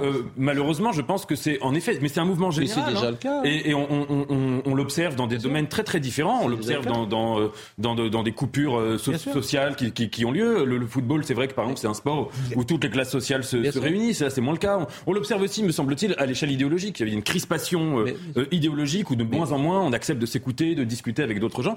Donc oui, oui, c'est c'est pas. Toutes les personnalités de l'espace médiatique, ce serait intéressant de voir où elles habitent. Où elles habitent. Ça serait très intéressant. Où elles habitent. Et surtout, où elles n'habitent pas. Alors là, quand tu commences à dire ça, là, tu commences à... Ah oui, mais ça, les gens vont dire, ah oui, mais ça n'a pas de rapport, etc. Très bien. Bien sûr. Évidemment, c'est c'est- le a- communautarisme, il est en place. Elles habitent dans des enclaves. quoi, On a Et- souvent. évidemment. Mais on a, Protégées. Ça dépend. des- Mais on a bah, ça dépend. les- bah, Je pense et- que vous appelez l'espace médiatique, Non. ça dépend. Il y a une Bah, l'espace partie- médiatique, les c'est simple. C'est sûr que quand vous avez de l'argent, les journalistes qui, qui, qui gagnent de l'argent, gagnent beaucoup d'argent, vont dans les quartiers riches. Ça, ça me On a paraît. Oui, souvent comme le- tout le monde. on a Euh, souvent les opinions. Mais il y a beaucoup de comme tout Mais le oui, je veux monde. dire, comme, comme, je veux dire, comme les tout autres le monde. catégories. On va pas faire, euh, on va pas raconter d'histoire. C'est pas la Bon. même population qui On habite a- dans le 16e Allez. arrondissement On a et dans le les 20e. opinions- Oui. On a souvent Bordeaux. les opinions de Oui. ces privilèges. hein. Ah oui, oui, bah oui. Répétez cette phrase, elle est pas mal. Non, mais on a souvent les opinions de ces privilèges, ce qui me paraît une évidence. Un petit mot sur Bordeaux qui connaîtra aujourd'hui son sort. Et alors, il y a ce supporter qui est quand même un, un drôle de- Ah oui. de- de- de- de- d'oiseau qui était entré sur le terrain. On va peut-être voir la photo et qui avait poussé le joueur. Il dit J'ai réagi instinctivement pour deux raisons. La colère d'abord, et ensuite, j'estime qu'il représente un danger pour eux et la tribune qui est électrique. Quel est l'intérêt de venir fêter euh, devant nous? Les gens, en fait, il n'y a jamais quelqu'un qui dit j'ai fait une bêtise dans ce monde. Personne, ne- c'est- c'était, mais- et et notamment les imbéciles. Ils, ils ont du mal à dire bah oui, ça nous arrive. De, moi, j'ai fait plein de conneries dans ma vie, je pourrais le dire. Bon, mais alors, ces gens-là, ils- c'est jamais de leur faute, ils sont pour rien. On parle d'intrusion sur le terrain, mais pour moi, le terrain commence après la ligne blanche. Donc, vous voyez où on en est.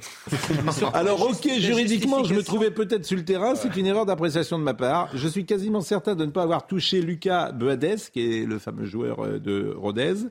Euh, J'ai refusé totalement le terme d'agression. On peut cependant considérer que la passion a pris le dessus. Bref, voilà, on a affaire à ces Il y gens-là. a quelque chose qui est très inquiétant, C'est la justification par la colère, quel que Oui. soit le, Oui. le- le domaine. De plus en plus, on entend ça. Bah oui, mais enfin, j'étais en colère. Bah Oui. mais Justement, le problème, c'est que tu dois te maîtriser. Bon. Et puis, et puis avant d'être micro à ces gens-là. Ça veut dire qu'aujourd'hui, euh, si on veut faire parler de soi, euh, mieux vaut f- faire des choses qui vont Bien tirer sûr. tout le monde vers le bas, faire n'importe quoi. Il y a des gens Bon. qui vont nous dire expliquez-nous les raisons de votre acte, etc. Et voilà, oui. Donc ça sera cet après-midi. Et puis avant de parler euh, du livre et notamment les motivations de Poutine qui restent quand un mystère mystérieux, franchement. Alors ça, ça- ça, j'aimerais comprendre, être dans la tête de Poutine, mais ça va être... euh, je ne sais pas s'il faut se le souhaiter d'ailleurs, mais bon, c'est... c'est- Bonne idée.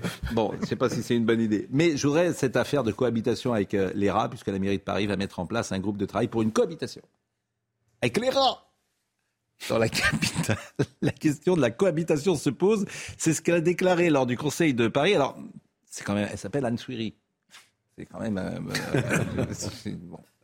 Ah, C'est une Anne Souiris. hein. Donc, euh, en réponse à une question du maire LR, donc euh, un plan plus ambitieux de la lutte contre la, la prolifération des rats. Bon, donc la question de la cohabitation se pose parce qu'il ne faut pas tuer les rats. Mais il faudrait, et ça c'est intéressant, qu'ils ne se reproduisent pas. Donc il y a une contraception orale. Mais il faut faire manger au, au rat le petit, euh, la petite pilule. Non mais vous souriez, mais c'est vrai. C'est de la folie. ouais. Bah, c'est de la folie, je ne sais. Non, arrêtez. On va tous terminer dans un hôpital psychiatrique, c'est pas grave. Mathilde Ibanez, la cohabitation avec les rats. S'ils ne sont pas un problème de santé publique, les rats de la capitale empoisonnent la qualité de vie des Parisiens. Pour cela, la mairie de Paris va mettre en place un groupe de travail pour étudier la cohabitation avec les rats.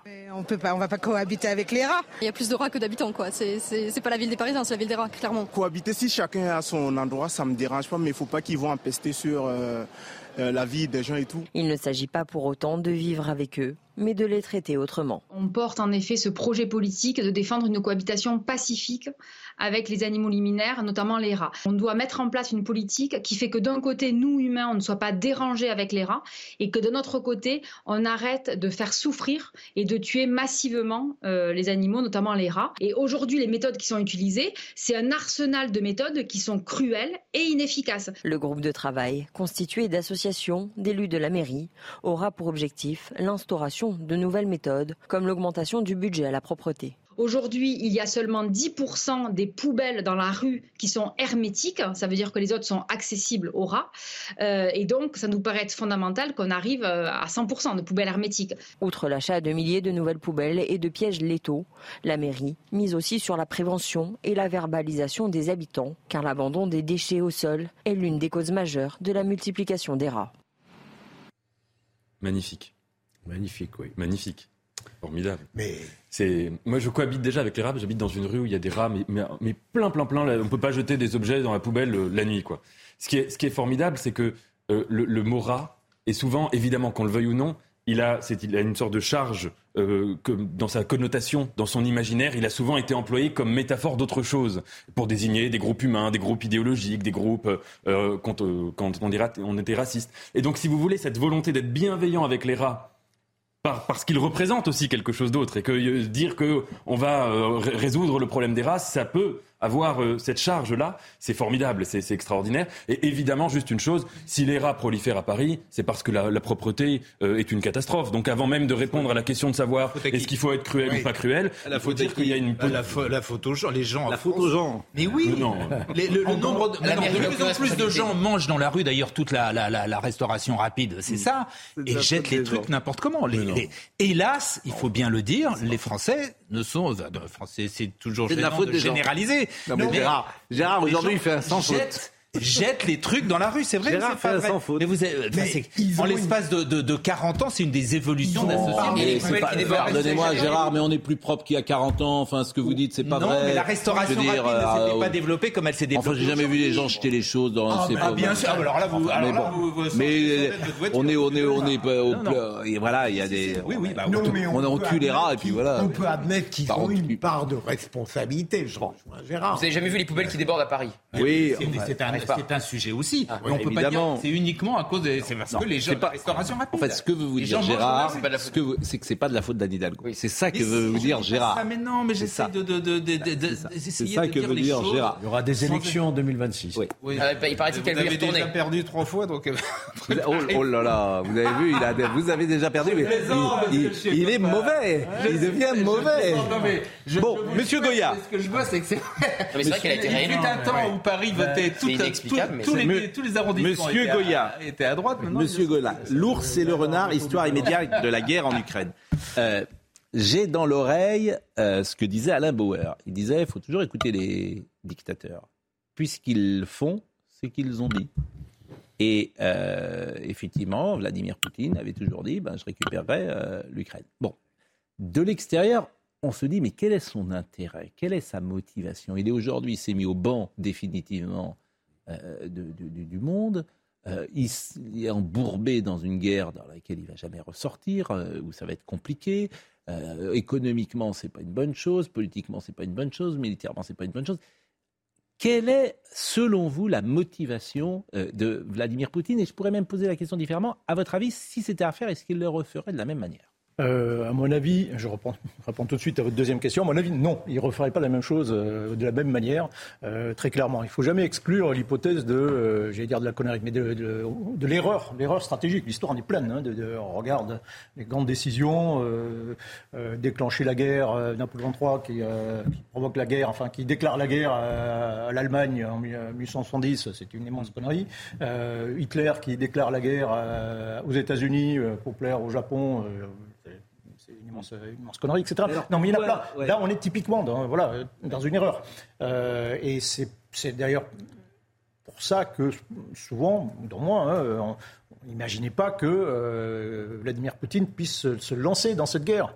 Euh, ce serait tellement contre-productif euh, pour lui, euh, alors qu'il avait déjà peut-être obtenu un certain nombre de choses simplement par la menace. Alors pourquoi? Puisque tous les experts, vous-même, pourquoi c'est, On est au cœur euh, d'une question qui est essentielle, me semble-t-il. Bah, parce qu'il faut voir aussi la manière dont le pouvoir est exercé. C'est-à-dire que euh, ce qui nous a un peu trompé, c'est qu'on est habitué, moi je suis un vieux soldat de la guerre froide, hein, un peu habitué au mécanisme de l'Union soviétique. Euh, ou même, même remonte encore à l'époque Staline. Staline était, c'était un exercice évidemment solitaire du pouvoir, mais c'était quelqu'un qui était éminemment prudent dans, ce qu'il faisait, euh, même s'il pouvait se tromper, mais c'était, il était prudent. Le, système soviétique, par la suite, c'était un système collégial. Il y avait quand même euh, des gens qui, euh, qui pouvaient contrebalancer certaines, un certain aventurisme. Khrouchtchev a été, a été mis de côté pour aventurisme. donc il y avait quand même voilà, des mécanismes de compensation. Là, on est, il est tout seul. Donc on se retrouve avec quelqu'un qui est tout seul depuis 20 ans, qui est sans doute mal, mal informé parce que vous avez toujours le mécanisme de cours qui veut qu'on annonce au chef ce qu'il a envie d'entendre, un exercice de plus en plus solitaire, avec euh, dans le passé plutôt des succès dans ce qu'il entreprenait, y compris militairement, euh, l'annexion de la Crimée, euh, même la guerre dans le Donbass 2014-2015, l'intervention en Syrie. Militairement, il a plutôt réussi tout ce qu'il entreprenait. Donc c'était un mélange assez. Donc ce qui peut expliquer pourquoi il attaque. Mais aujourd'hui, alors vous dites qu'il était seul. Et il est seul aujourd'hui? Parce que s'il est seul, ça peut nous inquiéter. Parce qu'un homme seul qui est en situation d'échec, vous voyez euh, ce à quoi je pense. Est-ce que euh. vous avez peur, vous, par exemple, d'une réponse nucléaire? Pour l'instant, non. Non, on est. alors oui, c'est une des nouveautés de ce conflit. Hein. C'est le retour du nucléaire un peu sur le devant de la scène, même si le nucléaire était toujours là, hein, en arrière-plan. donc c'est le retour, mais au moins dans la déclaration, dans le déclaratoire de. Mais quand vous dites vous n'avez pas peur parce que vous ne voulez pas avoir peur, ou est-ce qu'il y a des raisons qui vous font croire de ne pas avoir peur? Parce que cet homme je le répète, vous dites qu'il est seul. Il peut. D'ailleurs, le, processus, vous le connaissez, vous, le processus de. Normalement, ça se décide à trois euh, en, Russie. La décision d'emploi de l'arme nucléaire, mm. ça, se décide à trois. Lui, euh, le ministre euh, de la Défense et le chef d'état-major des, armées. Je précise en France, ça se décide à deux. Qui est avec Emmanuel Macron, le chef C'est le Premier ministre. Ça se décide en Conseil des Défenses et il faut que les deux contresignent systématiquement toutes les décisions du Conseil de défense. Euh, et, euh, mais euh, oui, donc il y a un processus. Ça, c'est le processus institutionnel. On peut mm. imaginer aussi qu'avant de déclencher quand même, le, enfin d'utiliser l'arme nucléaire, ça se décide pas forcément d'un coup, sauf s'il y a mm. une attaque nucléaire et il faut riposter. Mm. sinon, voilà, c'est. Mais s'il est en situation de défaite, là, par exemple, l'OTAN aujourd'hui est arme, on peut le dire comme ça, arme l'Ukraine? Bien sûr. Bon. donc forcément, le rapport des forces peut changer, d'autant qu'on a découvert que la Russie euh, l'armée russe n'est pas aussi euh, puissante, et ça c'est un des grands chapitres de votre livre. Donc, euh, quel est votre, votre pronostic et, votre vision à, court et à moyen terme? Sur, comment dire, la, Russie n'est pas menacée existentiellement. L'arme nucléaire, c'est une arme qui ne s'emploie pas comme ça, c'est une arme qui a un coût politique extrêmement important. Si vous déclenchez, vous utilisez une arme nucléaire, quelle que soit sa puissance, ça va, on va en parler ici pendant des, jours. Ça ne va pas faire une, déflagration politique dans le monde entier. la Russie se mettra au bord des nations. Euh, la Chine, qui a déclaré, qui est très sensible sur ce sujet, a déclaré qu'elle ne laisserait pas faire. Donc, ce que je veux dire, c'est que ce serait un coût politique très important et il y aurait des rétorsions bien sûr, militaires. donc, ça ne s'emploie véritablement bien sûr. que en dernier recours et en cas de. Mais si vous vous projetez, si vous projetez, on est, on est encore loin hein, de la. Oui, mais si vous projetez avec une Ukraine qui devient plus forte, avec une Russie qui est affaiblie, quel est votre pronostic? Là, on peut, euh, l'Ukraine plus forte, euh, c'est simplement une manière de rééquilibrer un peu le rapport de force. C'est une manière pour l'Ukraine de, au moins de se, défendre. Ce qui est euh, là, le pronostic, c'est qu'on va sur, on, on, disait un peu l'introduction, c'est que sur quelque chose, sur un conflit qui sera très long, même si l'offensive en cours ukrainienne réussissait déjà. Mais vous n'avez pas de pronostic. Non. bon. non, non, non, non, Une chose. on est sur un conflit. Nous sommes d'accord, vous êtes long. Bon, une chose dont vous parlez, alors le, le gazoduc. Nord Stream. Quelle est votre analyse?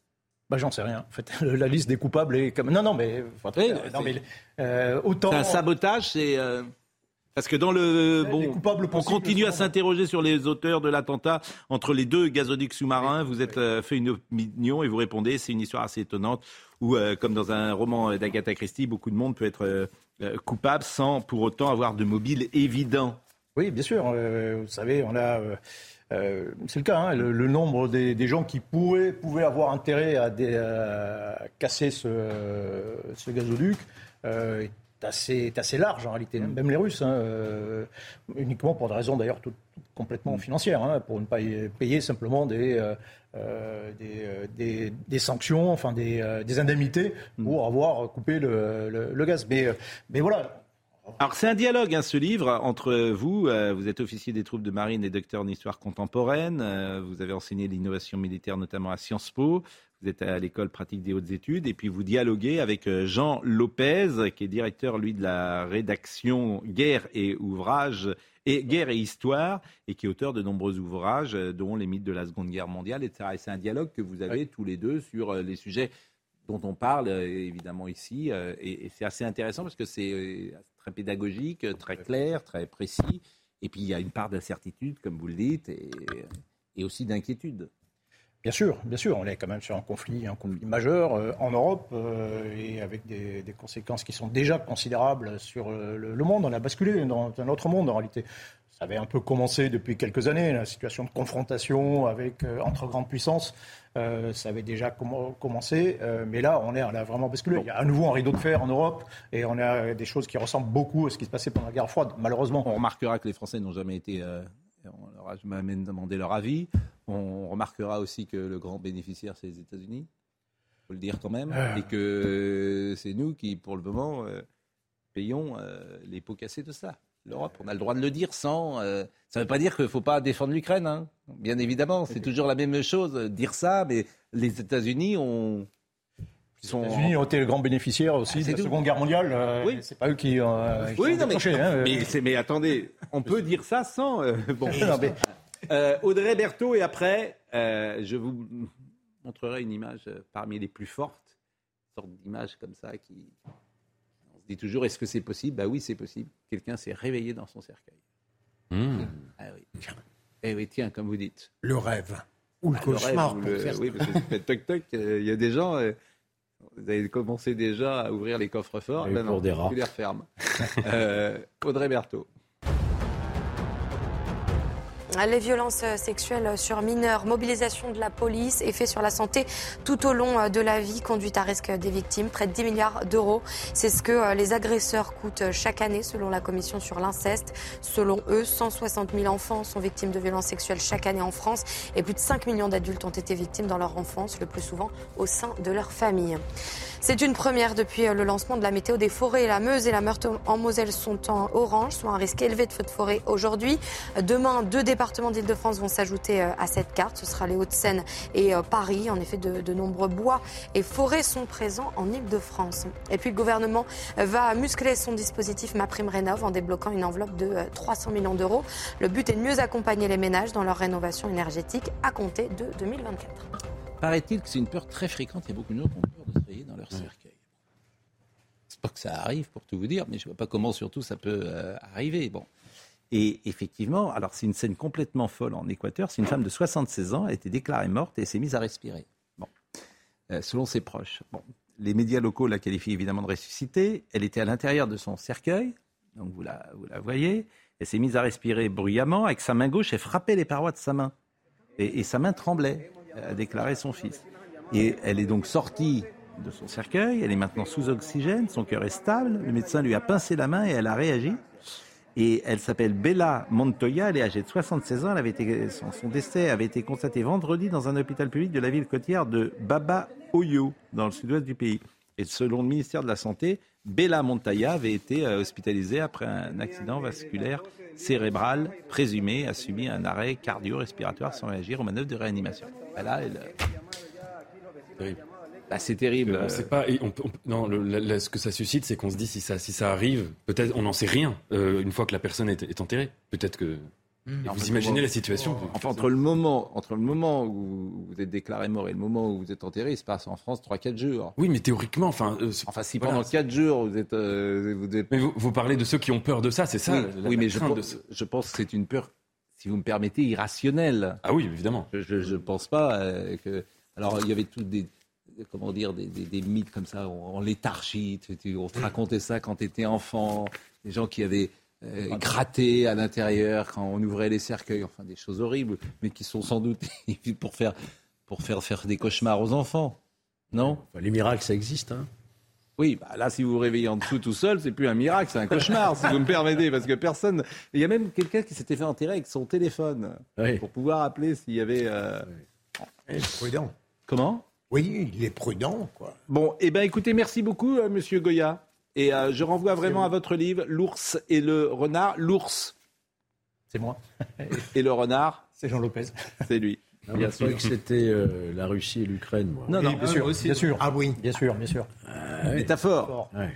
Bien évidemment. Alors, je remercie Samuel Vasselin qui était avec nous euh, ce matin, Florian Doré, Arnold Cara était à la réalisation, Dominique Raymond était à la vision. Merci à Raphaël qui était au son, Samuel Vasselin donc et Florian Doré. Toutes ces émissions sont à retrouver sur cnews.fr. Jean-Marc Morandini, dans une seconde, c'est le début euh, de la semaine. Rendez-vous ce soir.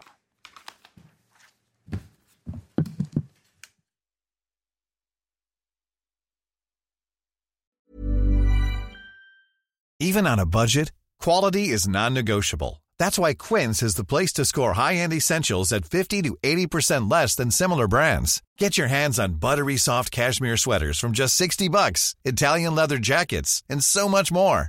And the best part about Quince, they exclusively partner with factories committed to safe, ethical, and responsible manufacturing. Elevate your style without the elevated price tag with Quince. Go to quince.com slash upgrade for free shipping and 365-day returns. Hi, I'm Daniel, founder of Pretty Litter. Cats and cat owners deserve better than any old-fashioned litter. That's why I teamed up with scientists and veterinarians to create Pretty Litter. Its innovative crystal formula has superior odor control and weighs up to 80% less than clay litter. Pretty Litter even monitors health by changing colors to help detect early signs of potential illness. It's the world's smartest kitty litter. Go to prettylitter.com and use code ACAST for 20% off your first order and a free cat toy. Terms and conditions apply. See site for details.